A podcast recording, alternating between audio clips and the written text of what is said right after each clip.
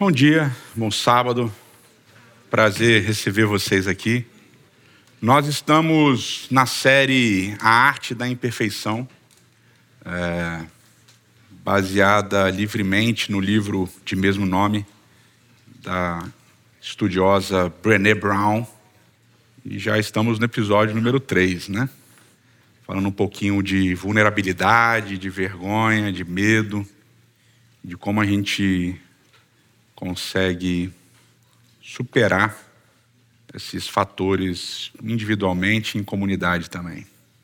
Uma das experiências mais traumáticas, mais emocionalmente desafiadoras que eu já experimentei foi o doutorado. O... Por uma série de fatores, eu, eu, eu entrei no doutorado em setembro, outubro, defendi meu mestrado em dezembro. Então já emendei o mestrado no doutorado. E por causa disso eu fiquei. É, eu dava aulas, né, era professor, então trabalhava durante o semestre.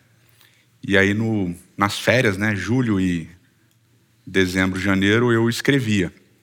Então por causa dessas circunstâncias, fiquei mais ou menos uns seis anos seguidos assim, sem férias, né? Trabalhava, corrigia a prova e tal, preparava as coisas, grupo de estudos, atendia os alunos e tal. E aí à noite eu conseguia ler alguma coisa, geralmente de madrugada, conseguia ler alguma coisa e aí no, nas férias, em julho, dezembro e janeiro, eu consegui escrever. E aí minha mãe, bendita seja ela, né? Ela pegava a Vanessa e as crianças, que eram pequenininhas, e levava para viajar. Então eu geralmente passava uns dois meses e meio por ano sozinho escrevendo. E era muito desafiador. Foi uma experiência humilhante. Fazer o doutorado é uma experiência humilhante. Você sente um medo de ser rejeitado, um medo de ser exposto, um medo de ser visto como uma pessoa é, burra ou limitada ou incapaz o tempo todo. E há um sentimento que você não para de ter durante os anos que você está fazendo doutorado. Você acorda e a primeira coisa que você pensa é: eu devia estar tá escrevendo. Aí você vai tomar café da manhã, você pensa: eu deveria estar tá escrevendo. Aí eu estava dando aula, eu pensava: eu tinha que estar tá escrevendo. Você almoça, você brinca com as crianças e você só está pensando que você deveria estar escrevendo. Deveria estar escrevendo. Eu tenho que escrever. E quando você começa a escrever, você sente sempre o seguinte: vão dizer que isso daqui está errado. Vão me esculachar, vão me humilhar. Eu vou passar uma vergonha que eu nunca passei na vida na hora que eu estiver na banca. E a banca do doutorado, do mestrado, doutorado, ela é feita basicamente para isso, né? para esculachar você. As pessoas vão lá para questionar seu trabalho, para desafiar o seu trabalho, para dizer que o seu trabalho tem problemas e você vai ter que defender o seu trabalho. E não são somente medos e vergonhas e dores emocionais, são dores físicas também. E você passa horas sentado lendo e escrevendo ou tentando escrever, e aí você começa a sentir dor na, na coluna, nos braços, nas juntas, né? E eu lembro que o Daniel era pequenininho, e um dia ele veio, papai, papai, e eu fui pegar ele lá e fiquei. Parei assim.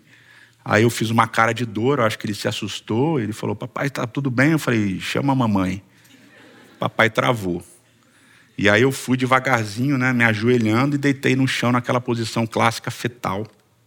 A Vanessa veio: Meu amor, o que aconteceu? Meu amor, o que aconteceu? Eu falei: Travei, travei, não consigo me mexer. Aí pega o miozan, pega bolsa térmica de água, bota na, nas costas. Eu fiquei uma meia hora lá em posição fetal com um negócio de água quente aqui na, nas costas, o miozan começando a fazer efeito. Aí fui no, fui, fui no quiroprata, o quiroprata fez os né? um japonês. E ele falou assim: Como é a sua vida? Eu falei: Não, eu trabalho né, escrevendo, estou fazendo mestrado. Fica muito tempo sentado? Eu falei: é, Fico. É só não ficar sentado. Eu falei: Poxa, você fica um tempo sentado, depois você levanta, e aí se exercita, e aí faz alongamento, e depois continua estudando, não sei o que lá, e tal, tal, tal. E aí muda o jeito de dormir, um dia dorme de um lado, um dia dorme do outro, ah, tranquilo e tal.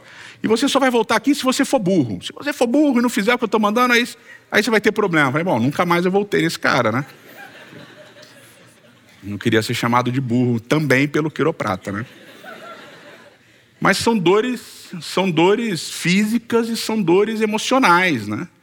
Você se sente quase que 100% do tempo 100% derrotado e 100% impotente. Você sente que vão esculachar você, que vão acabar com você, que vão detonar você, que vão dizer que você não é bom o suficiente. E você tem vergonha daquilo que você escreve. Muitas pessoas que terminam o doutorado nunca mais olham para o que elas escreveram, porque elas têm vergonha do que elas escreveram. E aí você entra num processo depressivo. Você começa a sonhar que as pessoas vão rir de você. Você começa a sonhar que no meio do, da defesa alguém vai levantar e dizer tudo o que ele escreveu é um plágio. E você leu tanto, você estudou tanto que você não sabe mais o que é ideia sua e o que é ideia dos outros. Então tudo fica meio confuso, embaralhado na sua cabeça. E você sente uma vergonha, um medo que paralisam você completamente. Completamente. E é um sentimento de medo e de vergonha realmente muito pesado e muito profundo. Eu não sabia disso. E depois eu fui descobrir, quando eu terminei, eu estava me sentindo muito mal e falei, eu preciso de ajuda, né? Deixa eu procurar uma ajuda, né? Emocional, sentimental, saúde mental. E aí digitei, né? Depressão no meio acadêmico, né? E aí os primeiros artigos que aparecem mostram que mais de 80% das pessoas que têm uma vida acadêmica desenvolvem algum processo depressivo em graus diferentes durante a jornada acadêmica. E bom, foi isso que aconteceu comigo. E você recebe visita de amigos. E a galera gosta de falar sobre o seu mestrado e doutorado e você não gosta. Porque você sabe que você tem que escrever e terminar. Então as pessoas geralmente perguntam: e aí, como é que está o mestrado? Como é que está o doutorado? E você fica desesperado, porque e faz parte, você vai ter que explicar para as pessoas, porque, enfim, são relacionamentos que você tem. Mas eu lembro especial, no mês de julho, eu tinha que depositar a tese até outubro, eu recebi a visita de dois amigos, e eles, e aí, como é que está o mestrado, doutorado e tal? E eu falei, cara, eu vou né, abrir meu coração, vou ser vulnerável. Né? E aí contei, pô, tá difícil, eu não consigo, eu sento, eu não consigo escrever, eu tô com medo, eu tô com com medo de passar uma vergonha que eu nunca passei na vida e tal. Eu disse, ah, para de mimimi, nada a ver isso daí. Pô, senta a bunda na cadeira e escreve, mano, não sei o que lá e tal. Para de enrolação. E papapá, isso daí é frescura, tal, tal, tal, tal, tal. E aquilo me deixou muito, muito, muito mal. Muito mal. Eu já estava mal. E a nossa mente, ela tem um, um jeito de lidar com a dor, com o medo e com a vergonha que muitas vezes é muito maléfica para a gente mesmo. E quando a gente sente essa dor, quando a gente sente esse medo, essa vergonha, a gente tem essa expectativa de que a qualquer momento a gente vai ser exposto. Sabe aquela síndrome do impostor que vocês já ouviram falar? Você vai ser exposto a qualquer momento. Você tem essa, essa ansiedade de manhã, à tarde, à noite, de que a qualquer momento você vai ser exposto. De que a qualquer momento as pessoas vão descobrir que você é um lixo, que você não vale nada, que você não tem valor. E esse sentimento ele fica dentro de você o tempo todo. E a nossa mente, o nosso organismo, ele não foi feito para sentir essa dor, esse negócio o tempo todo. E a gente começa a desenvolver, alguns de nós, tem a tendência a desenvolver mecanismos de fuga. É um hobby, é um. Vou entrar na internet e compra, sei lá, 500 mil reais de alguma coisa em parcelas, em, sei lá, 500 mil parcelas, entendeu? Ou, ou sai pegando todo mundo, ou começa a beber, ou começa a usar algum tipo de droga, porque você quer fugir daquela dor. Você quer se afastar o máximo que você puder daquela dor. Você precisa diminuir esse sentimento dentro de você, porque ele é insuportável. Ele é constante. Você acorda com ele, você vai dormir com ele. E a Brené Brown, nas pesquisas dela sobre medo e vergonha, ela diz que existe um grupo de pessoas que mesmo no meio desse turbilhão de sentimentos traumáticos, de medo, de vergonha, elas conseguem prosseguir. E o termo que as pessoas, que o meio acadêmico, que hoje a gente sabe que as pessoas usam para isso, né, é resiliência. Vocês já devem ter ouvido falar sobre isso. E segundo ela, a resiliência é isso, é esse, esse mecanismo que a gente tem que, de alguma maneira, no meio do medo, no meio da vergonha, no medo do trauma, a gente consegue continuar. A estrada é esburacada, é pedregosa, é cheia de altos e baixos. A gente sente muita dor, a gente sente muito medo, muita vergonha, mas por algum motivo a gente consegue prosseguir. E eu lembro que o jeito que eu encontrei para aplacar minha dor eram pensamentos suicidas. Eu sentia que eu era melhor morrer do que ser exposto à vergonha que eu ia ser exposto, que eu tinha medo de ser exposto. E um parêntese, porque às vezes é bom a gente explicar. Vocês entendem que eu conto a minha história, mas que essa história é a história de muitos. E não é por não é porque fizeram doutorado, é porque são quem são, com constante medo de serem expostos. Muitas vezes as pessoas desenvolvem esses pensamentos suicidas que eu desenvolvi. Eu lembro que por um desses milagres que Deus vai construindo na história, uma coisa aconteceu que me ajudou a terminar. Num processo de doutorado, eu vou resumir a história, eu li um autor, vocês sabem, eu já contei em outra série que eu sou meio stalker, né, de gente acadêmica, né, eu sou meio, fico atrás dessas pessoas, eu acho legal.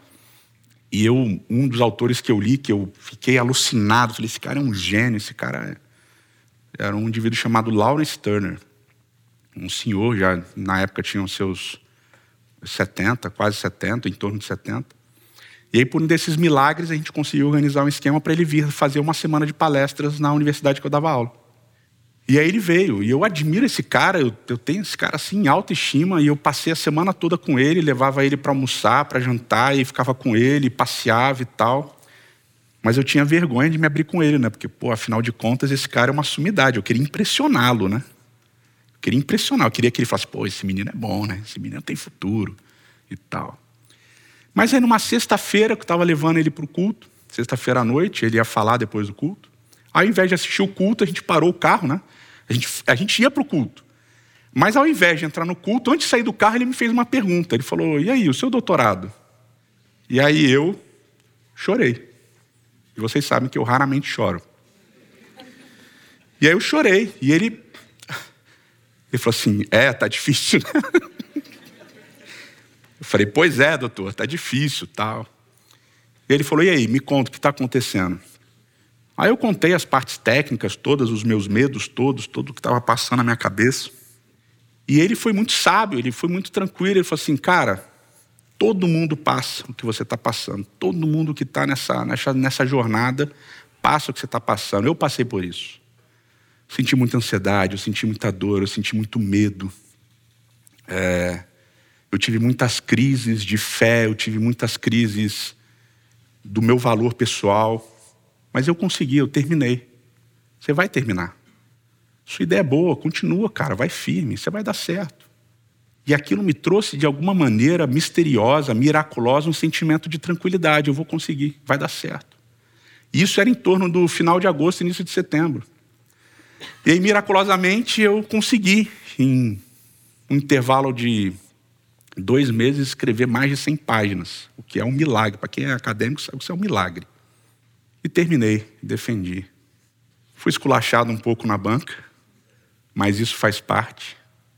Mas, de alguma maneira, eu tive essa força, essa resiliência de prosseguir. E a Brené Brown, ela fala que todo mundo que tem essa resiliência. Todo mundo que ela entrevistou na pesquisa dela sobre medo e vergonha. De todas as pessoas que tinham medo e vergonha, que eram paralisados pelo medo e pela vergonha, tinha um grupo que era resiliente, que continuava. Ela disse que essas pessoas tinham uma característica em comum, que ela chamou de espiritualidade. E era uma espiritualidade que, obviamente, não está ligada a frequentar uma igreja, a acreditar em umas doutrinas, não, não era esse tipo de espiritualidade ela definiu essa espiritualidade como uma conexão entre indivíduos e com a divindade.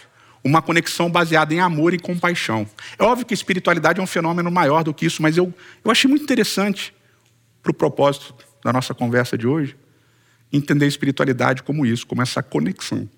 Essa conexão entre indivíduos e com a divindade, baseada em amor e compaixão. As pessoas resilientes são espirituais. Elas conseguem continuar, elas conseguem prosseguir, apesar do trauma, apesar do medo, apesar da vergonha, apesar das vulnerabilidades, das imperfeições, essas pessoas conseguem prosseguir, conseguem continuar, porque elas têm conexões baseadas em amor e compaixão com o divino entre as pessoas. E aí eu consegui identificar uma ideia de uma resiliência que é interna e uma resiliência que é externa. E tem duas histórias da Bíblia que são muito interessantes a respeito disso. A primeira, um paralítico no tanque de Betesda, você pode ler em João capítulo 5. Ele estava ali há muitos e muitos e muitos e muitos e muitos e muitos anos. E ele estava naquele tanque, ele estava no canto e Jesus vai encontrá-lo e a gente sabe que ele estava sozinho, porque ele fala para Jesus: Eu estou aqui, eu estou esperando que o, o anjo agite a água para que eu consiga me aproximar do tanque, porque a crendice popular é de que quando a água mexia, era um anjo que estava agitando essa água, e se alguém caísse no tanque primeiro, era curado. E muito provavelmente alguém tinha sido curado, porque a crendice era forte, as pessoas estavam ali naquele tanque. E ele fala para Jesus: Eu estou tentando, eu estou aqui, eu não desisto, mas não tem ninguém para me ajudar, eu estou sozinho. Ele tinha uma resiliência interna, uma esperança, uma expectativa de que ele conseguiria em algum momento cair naquele tanque e ser curado. Ele tinha essa resiliência interna, esse desejo, essa vontade de superar os obstáculos. Mas ele estava sozinho, não tinha ninguém com ele. A conexão dele era com ele mesmo e com, com a divindade, mas ele não tinha conexão com as pessoas. E tem uma outra história de outro paralítico, está lá em Lucas capítulo 5, mais para o final do capítulo. As pessoas sabem que Jesus está na cidade, que Jesus está curando as pessoas, e aí um paralítico é levado até Jesus. Lembra da história? Os amigos levam um paralítico até Jesus. E eles não conseguem entrar na casa. Porque está lotado, está abarrotado de gente. Lembra disso? Aí eles têm uma ideia: vamos subir no telhado, abrir um espaço no telhado e vamos descer o nosso amigo pelo telhado. E eles sobem com o paralítico, eles botam ele lá, abrem um espaço no telhado e descem. E Jesus vê o cara descendo. Jesus fala: Cara, que maneiro, mano. Pô, a galera ajudou, o esquema aconteceu. Jesus cura aquele cara e dá todo um BO por causa disso. Esse cara é óbvio que ele tem uma resiliência interna, uma expectativa, uma esperança, uma vontade de superar, mas ele não está sozinho. Ele tem os amigos. Os amigos não abandonaram, continuaram acolhendo e lutando por ele. E levaram ele até Jesus e baixaram ele. E ele foi curado. E o paralítico do tanque de Betesda também foi curado. A resiliência, ela não nasce, permanece somente dentro da gente. Ela também pode ser construída em comunidade. Ela também pode ser experimentada em comunidade.